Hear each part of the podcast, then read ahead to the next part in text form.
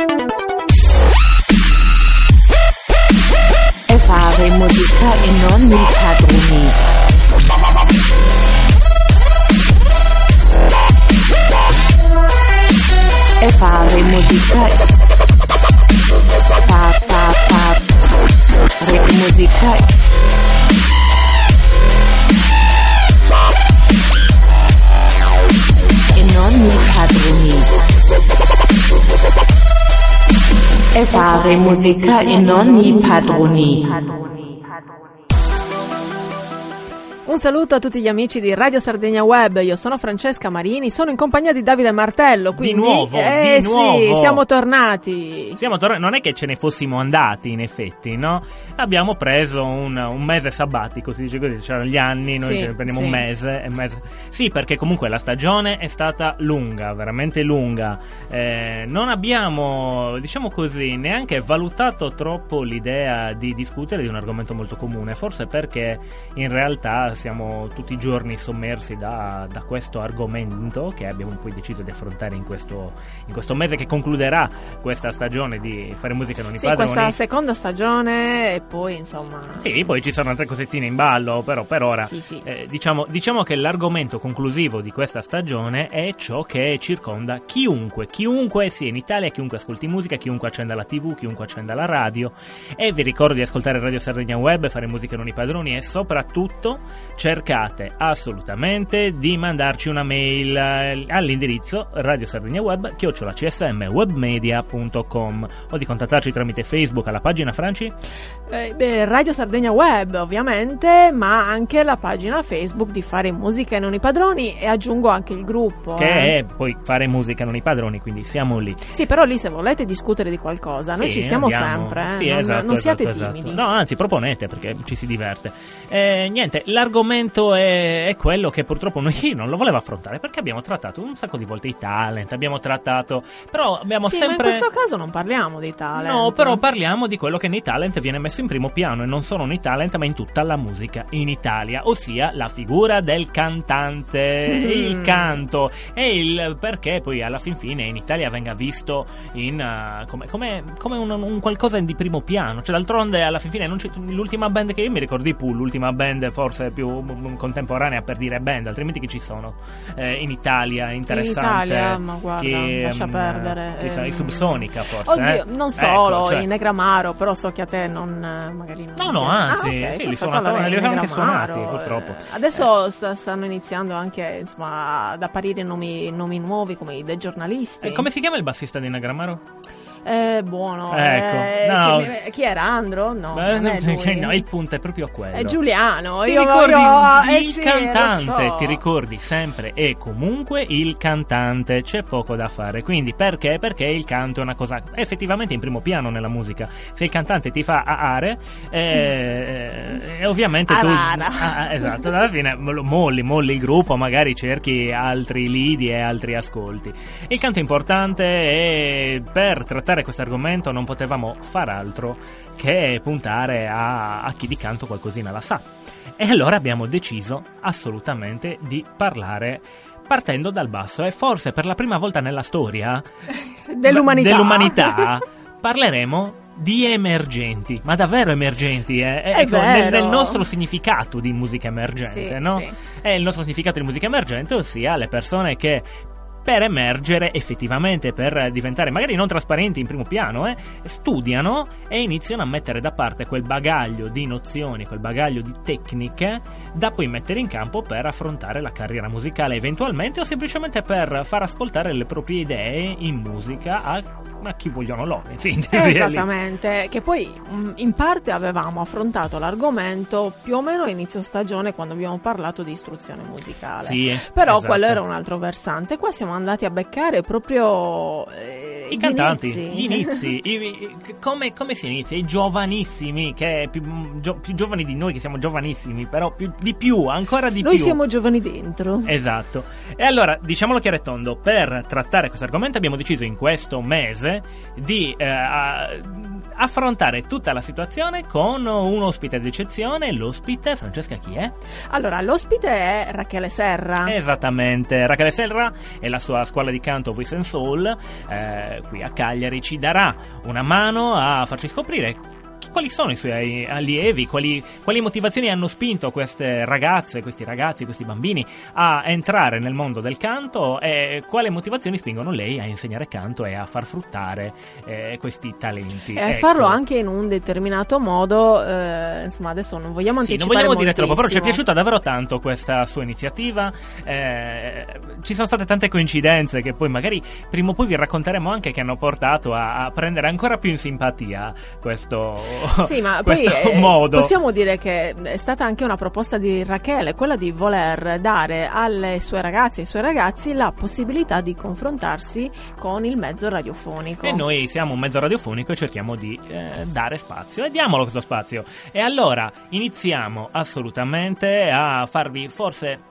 sentire la prima persona che abbiamo voluto intervistare. La puntata sarà interessante, nel senso che l'affronteremo qui in studio, sentirete, e poi l'affronteremo direttamente dagli studi di, eh, di Rachele. E la persona che eh, abbiamo, abbiamo, voluto intervistare e che ci ha deliziati con un po' di sano rock, mm, che adesso ascolterete, è? È Michela Ibba. Oh, Michela è una ragazza veramente interessante, poi eh, avremo modo di sentirla, ma per ora io direi di iniziare ad ascoltare che cosa ha voluto farci sentire lei. E ascoltiamo la sua voce, ascoltiamo un brano eh, è un brano che secondo me lo conoscete. Eh? Io ho idea che probabilmente Dalle prime note, quindi che facciamo? Neanche lo ma annunciamo. Neanche, ma, ma, ma ascoltate, lei è Michela Ibba.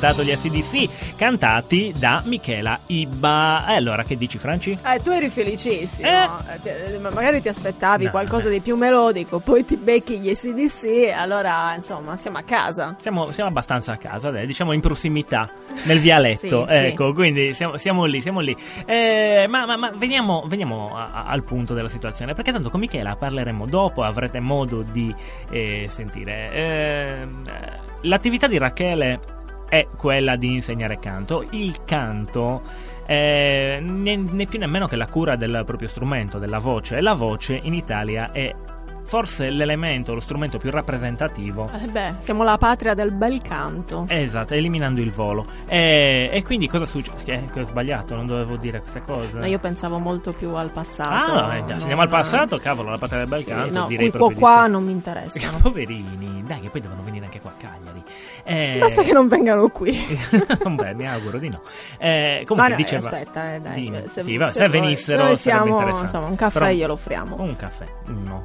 In tre, sono in tre, un caffè in tre, ci sta, qualche non lo berranno. Comunque, Ricordo un film di Totò. Ecco. vai avanti. Sì, ogni volta divaghiamo tantissimo. Sì. No, no, no, l'idea è quella di parlare un po' anche del per- perché il canto sia realmente così importante ai fini commerciali. E ora, per me, mh, i- eh, tutto sta dalla- da- dall'impatto che poi il cantante dà. E abbiamo degli esempi storici. Tu, Francesca, ehm, hai più di un esempio storico da citare. Prego, prego. Allora, lascio il campo a te. Beh, non, non vado a specificare, semplicemente ti capita magari che sei lì per caso nella tua stanza a fare i compiti, hai acceso il televisore e ti viene la pelle d'oca perché senti una voce bellissima. Mm-mm. E questo conta moltissimo perché non è solo la canzone, non è solo la musica, ma è proprio la voce che ti entra dentro e allora lì è un qualcosa che può durare anche per tutta la vita.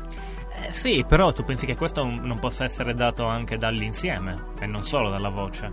O proprio la voce ha una peculiarità differente? Credo, mh, credo, credo di sì. Allora, l'insieme sicuramente colpisce. Però quando ci sono quelle voci che ti, veramente ti fanno venire la pelle d'oca, che è un qualcosa che tu non controlli, Mm. e allora quello è un valore in più. È un valore in più. Già, eh, ne abbiamo avuto tante di, di cantanti donne e cantanti uomini anche in effetti in Italia Sì, che hanno sì. decisamente fatto venire la pelle d'oca a generazioni. Io non so perché adesso mi viene in mente Claudio Villa. Ah, beh, tu parti effettivamente da lontano, però Claudio Villa forse è uno degli esempi che... L'altro esempio da un punto di vista femminile è ovviamente Mina. Eh, Mina, non, non se ne esce. Sì. Eh, possiamo, potremmo continuare, Antonella Ruggero, per andare un pochino più sul... eh, cioè, La, la- la straordinaria voce di Mia Martini. che- anche, anche. Abbiamo veramente degli esempi nella storia della musica italiana di voci eccezionali. Esatto. E abbiamo anche degli esempi in cui la voce, per quanto sia eccezionale, purtroppo, per questioni anche di immagine forse, non è arrivata tanto quanto sarebbe potuta arrivare. Io faccio degli esempi, a volte è capitato appunto che una band... ehm, si sciogliesse, il cantante decidesse di intraprendere una carriera solista e non si ehm, avesse lo stesso feeling per quanto il cantante sia bravissimo rispetto alla band originale. Io parlo di Timoria. E io vengo a parlare di Timoria semplicemente perché io ho adorato i Timoria, continuo ad adorare perché mi piacciono, ovviamente nel periodo Renga, il periodo in cui eh, quella band aveva un... eh, era, era così come era stata voluta, ecco.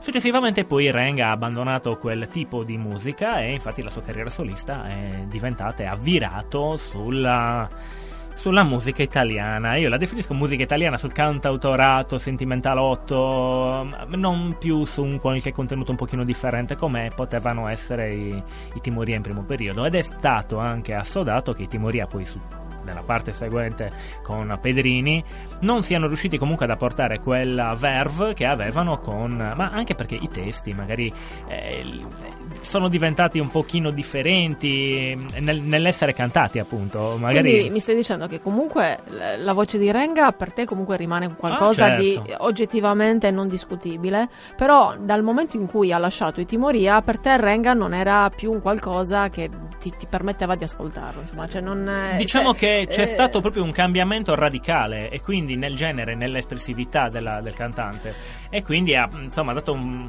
Ma poi abbiamo un esempio in casa, vogliamo parlare di Tazenda, ritornando a Renga. Ah, vabbè, Ok, eh, vabbè. Tazenda il periodo parodi è incredibile, però in quel caso il parodi da solo ha avuto un... Sono, sono situazioni Cavolo. diverse e lì, e lì Sì. è quello che dicevo io. Allora, ci sono magari delle voci che anche da sole possono fare tutto e lo possono fare ehm, con o senza una band. Poi ci sono voci che con la band acquistano un valore. Perché magari, esatto, differenti. dei contenuti differenti, perché magari lì si lavora proprio di gruppo anche nella composizione dei testi, nella composizione delle musiche e quindi quello è proprio un progetto che nel momento in cui si chiude o diventa un qualche cos'altro di completamente diverso oppure il gruppo che rimane se va Mhm. avanti non ha più quella verve che poteva avere prima e il solista che cioè è il, è il cantante che decide di diventare solista non eh, riesce a comunque Cioè, a costruire un qualcosa di diverso e di interessante target differenti. Poi alla Esatto. fin fine è ovvio che chi apparteneva al vecchio target può non trovare interessante il nuovo ma lì eh, target anche di perché tu ti affezioni a un determinato genere oppure perché quel gruppo faceva parte in quel periodo della tua vita di un qualcosa che poi magari è cambiata anche la tua vita e quel gruppo Già. insomma è cambiato ma non ti appartiene più E dovremmo cambiare anche noi, dobbiamo cambiare perché dobbiamo arrivare, siamo arrivati alla fine di questa prima parte di Fare Musica non i padroni e vi lasciamo con una piccola pausa pubblicitaria e rientreremo poi con una sorpresa e una bellissima intervista. a dopo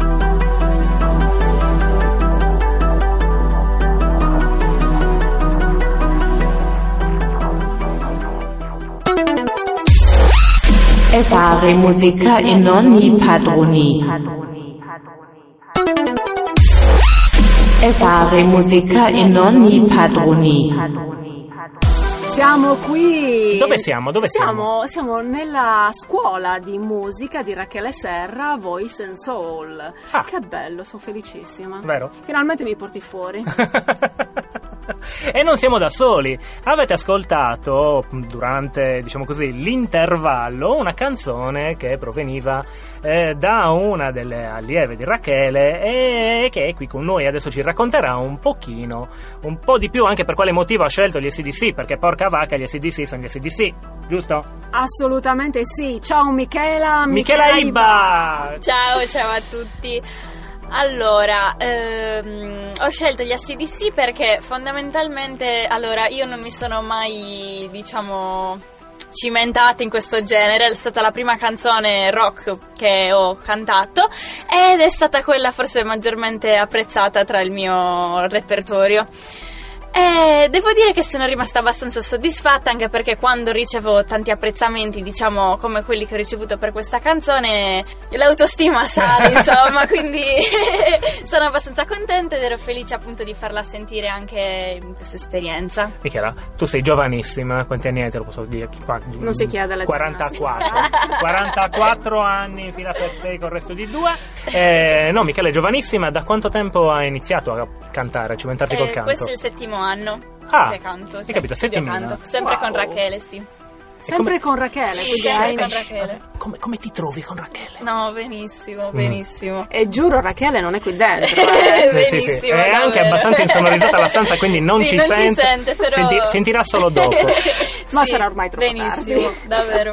Fare musica non i padroni è una trasmissione che parla dei retroscena della musica e quindi cerca un po' di indagare sul perché e i per come ci sono i musicisti che fanno determinate scelte. Che poi questa volta possiamo Sì. anche utilizzare il termine emergente per la prima volta, forse veramente. forse sì, forse Contestualizzato. Sì, anche perché noi ehm, indichiamo i musicisti come trasparenti.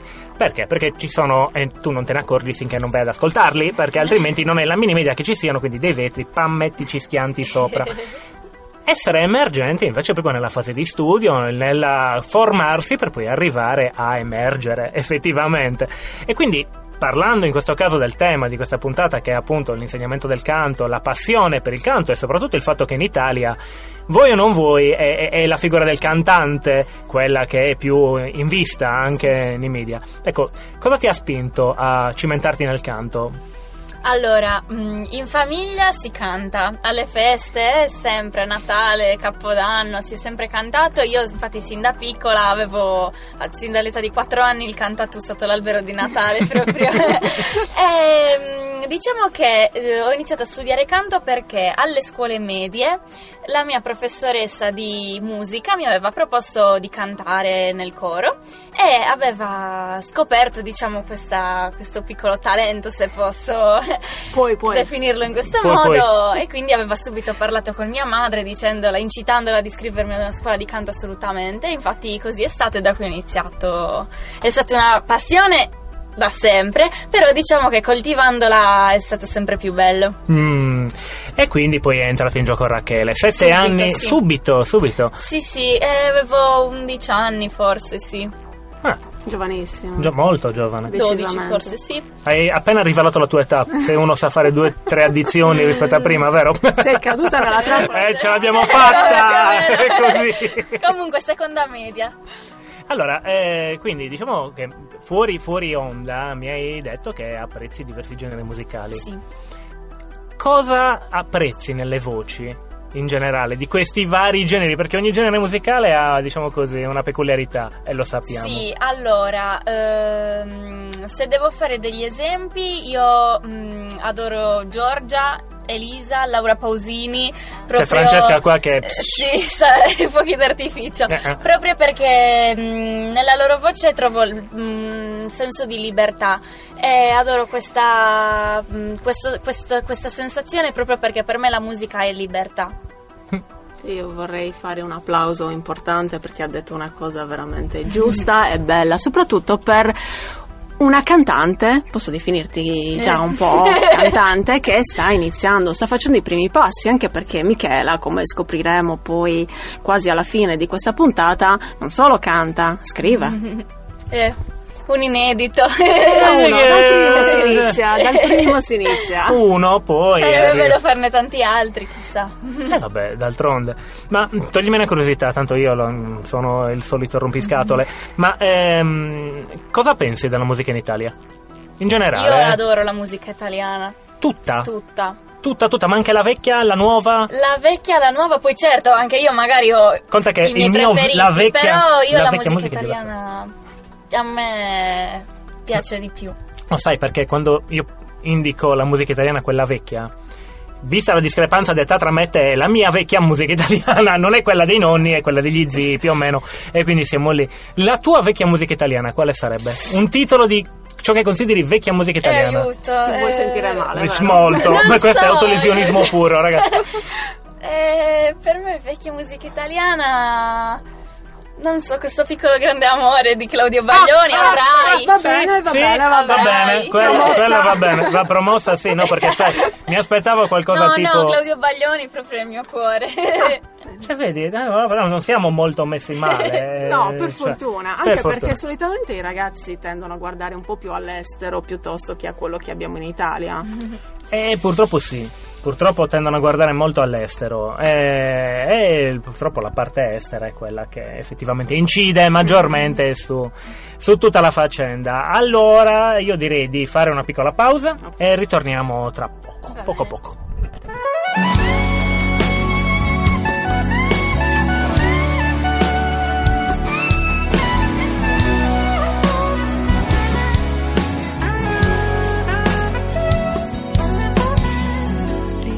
Rifugiarsi dentro una canzone, dietro un po' di trucco, dietro ad un respiro, ingoiando una delusione in più. Restare appesi, appesi ad un filo sottile senza respirare, decidendo di guardare con altri occhi, credendo in te. Stare dietro a un banco di scuola, libro di troppo, davanti agli altri un sorriso sereno, poche fragilità. Sogni che ti fanno sperare, dubbi e malinconia. Un cuore freddo da riscaldare e quanta nostalgia. Ma chi ti dice che tu non sia perfetta così che non possa riuscire in tutto ciò che vuoi. Ripeti a te stessa io esisto e non scordarlo mai. Aggrappati i sogni e combatti la forza.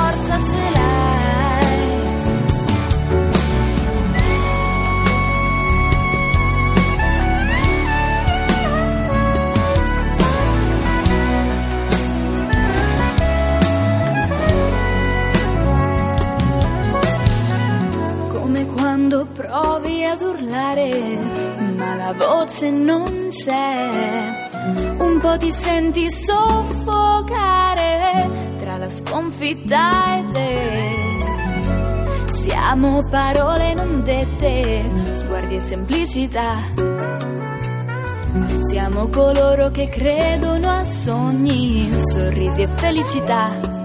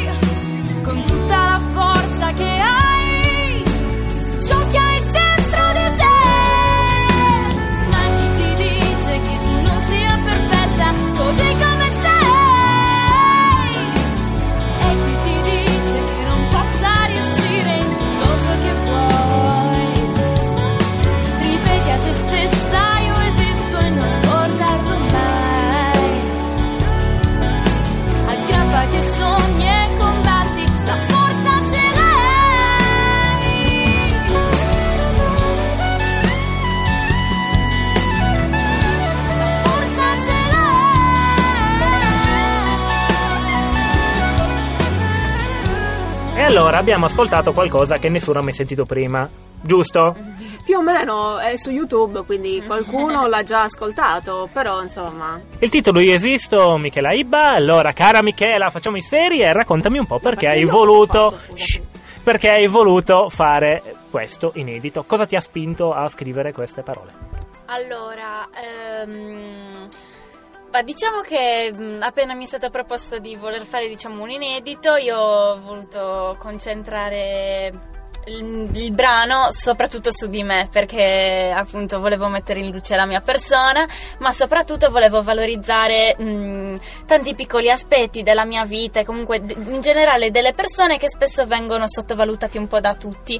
E infatti diciamo, il, mess- il piccolo messaggio che volevo lanciare, si- se si può definire così, è proprio il fatto che non dobbiamo eh, scoraggiarci, non dobbiamo pensare di essere diversi da altre persone, sottovalutarci perché ognuno di noi dentro di sé ha le sue, diciamo, piccole magie e quindi il messaggio che volevo lanciare è proprio il fatto di esistere, che ognuno di noi esiste e deve credere nella sua esistenza in tutto ciò che fa. Io me ne vado, cioè, perché cosa c'è da Ciao, aggiungere? Fare, fare i prossimi minuti di silenzio totale perché va benissimo così è la faccenda. E complimenti. Grazie. YouTube, perché la scelta di YouTube? Eh, abbiamo deciso semplicemente di caricare l'inedito, altri miei brani ci sono su YouTube, eh, ma così. Come la reputi come piattaforma per diffondere la propria musica? No, a me piace YouTube, sì. Ma hai mm, anche risposto a commenti, No, insomma? no, non rispondo mai. Cioè, Ok. non ho ricevuti così tanti realtà. Però non... No, te lo chiedo perché alla fin fine eh, su YouTube si scoprono davvero tante belle sorprese. Ci sono moltissimi Sì, artisti che effettivamente tramite YouTube sono riusciti anche ad ottenere, diciamo così, quel valore aggiunto che ha dimostrato che loro esistono. Sì. Giusto per tornare a, a bomba. E quindi mi chiedevo se effettivamente la scelta o perlomeno il panorama di YouTube possa rappresentare per te una- un modo per farsi sentire, ma anche un modo per scoprire nuova musica. Sì, sì, assolutamente, assolutamente sì. Ti piace la radio in generale? Sì, sì, anche in macchina. Io ascolto sempre la radio, a casa, mi piace tantissimo come ascolto eh, i canali in tv, musica, mi cambio e ascolto musica, sempre, mi piace molto, sì, la radio. Sai, te lo, te lo chiedo perché è vero che mh, eh, molti si lamentano che la radio passi più o meno la stessa musica di continuo. E infatti in alcuni casi cercano di invece eh, cercare di scoprire le novità proprio su piattaforme differenti dal circuito standard perché si trovano veramente dei talenti allucinanti Certo. Eh, e quindi volevo capire un po' se anche tu la vedevi così oppure reputi Eh, diciamo che mm, dal punto di vista musicale a me piace ascoltare in generale la musica, che sia sempre la stessa, che sia diversa, e a me piace la musica, quindi boh, sì, poi figurati. Se poi ci sono canzoni nuove mai sentite, a me eh, è sempre una bella scoperta, però in generale apprezzo la radio così com'è, non, non cambierei niente in particolare. Franci No, mi, mi stava venendo in mente se ti capita anche sul web di cercare qualcosa di nuovo, magari per scoprire insomma altri cantanti, altri Sì, stili. vabbè, magari quando vedo che c'è un cantante emergente mi informo se magari la sua musica in qualche modo mi cattura. Mhm. Sì, quindi sì, se vedo qualcosa di particolare sì, mh, attira la mia attenzione. Hai visto? Wow. Ma allora la musica non è persa, cioè c'è ancora, c'è ancora speranza in questo No, mondo. eh, cioè. altrimenti come facciamo a sopravvivere? Amen. È proprio questo. Basta. Beh, faremo fare un programma perché Sì, insomma, ma vieni eh. quando vuoi, guarda, non c'è, pro- non c'è problema. Guarda, io ho giusto un altro paio di curiosità perché sono così, io purtroppo cioè, le- le- curioso. sono curiosone e Un non ci posso... curioso. Esattamente, meglio del cavallo goloso, Francesca, è così. Eh, no, ma sai cos'è? Mm, eh, suono anch'io. E quindi mm, a volte mi rendo conto che è proprio difficile cercare di mm, eh, far apprezzare, farsi una fanbase eh, e arrivare al punto tale di, senza esibirti, eh, sempre o di continuo, ad arrivare a un certo livello di eh, notorietà, ma diciamo così, notorietà in senso spicciolo, quindi riuscire a perlomeno a confrontarti con un pubblico e capire se effettivamente quel pubblico apprezza ciò che fai o Certo. meno. Ed è una delle difficoltà oggettive che poi tutti i musicisti alla fin fine vanno a incontrare e con cui vanno a scontrarsi quotidianamente perché ti ritrovi veramente pochi spazi per riuscire a. Il cantante invece, che fortunatamente non si deve portare presso grandi cose, salvo portarsi appresso una band, eccetera, comunque ha possibilità di muoversi anche tramite karaoke, acustico, quant'altro. E quindi mi chiedo, quando è che ti esibirai? Beh, l'ho Cioè, presa larga, tutto eh, questo- tutto questo giro per... Ma non lo so, io quando capita di andare ai karaoke canto sempre, anche perché cioè, ci sono le persone che mi presentano prima, cioè i miei amici che corrono a, a dire al- a chi se ne occupa di, di chiamarmi, per cui karaoke eh, io canto sempre. Poi quando capita di esibirmi mi esibisco sempre con piacere. Alla fine io canto soprattutto perché... Cioè, perché fa sentire bene me. Poi, se gli altri apprezzano, apprezzano. Se non apprezzano, io sto bene lo stesso. Mi piace proprio questo del canto, fondamentalmente. E ormai siamo arrivati quindi alla conclusione di questa puntata. Abbiamo parlato con Michela Ibba, che è È una cantante emergente. Allieva? Allieva di Rachele Serra. Noi siamo nella scuola Voice and Soul. Ci saremo anche la prossima settimana. Ci saremo probabilmente per tutto il mese e Sì, ma io non lo volevo ancora qua. dire, giusto invece no, e io invece ti, ti scombino tutti i giochi, ti scombina. Per fortuna è l'ultimo mese di trasmissione di fare musica, non i padroni, perché io ho bisogno di una vacanza. Non dalla radio, ma, Ma da, da me, Davide Martello. esatto. Allora, signori, noi ci sentiamo alla prossima puntata di Fare Musica Non i Padroni. Davide Martello, Francesca Marini. Grazie, Michela. Grazie Michela e speriamo di sentirti e di averti prossimamente anche magari come artista di Radio Eh, Sardegna che ne Web. so. Chi Va lo bene. sa. Ciao. Grazie, Ciao. ciao.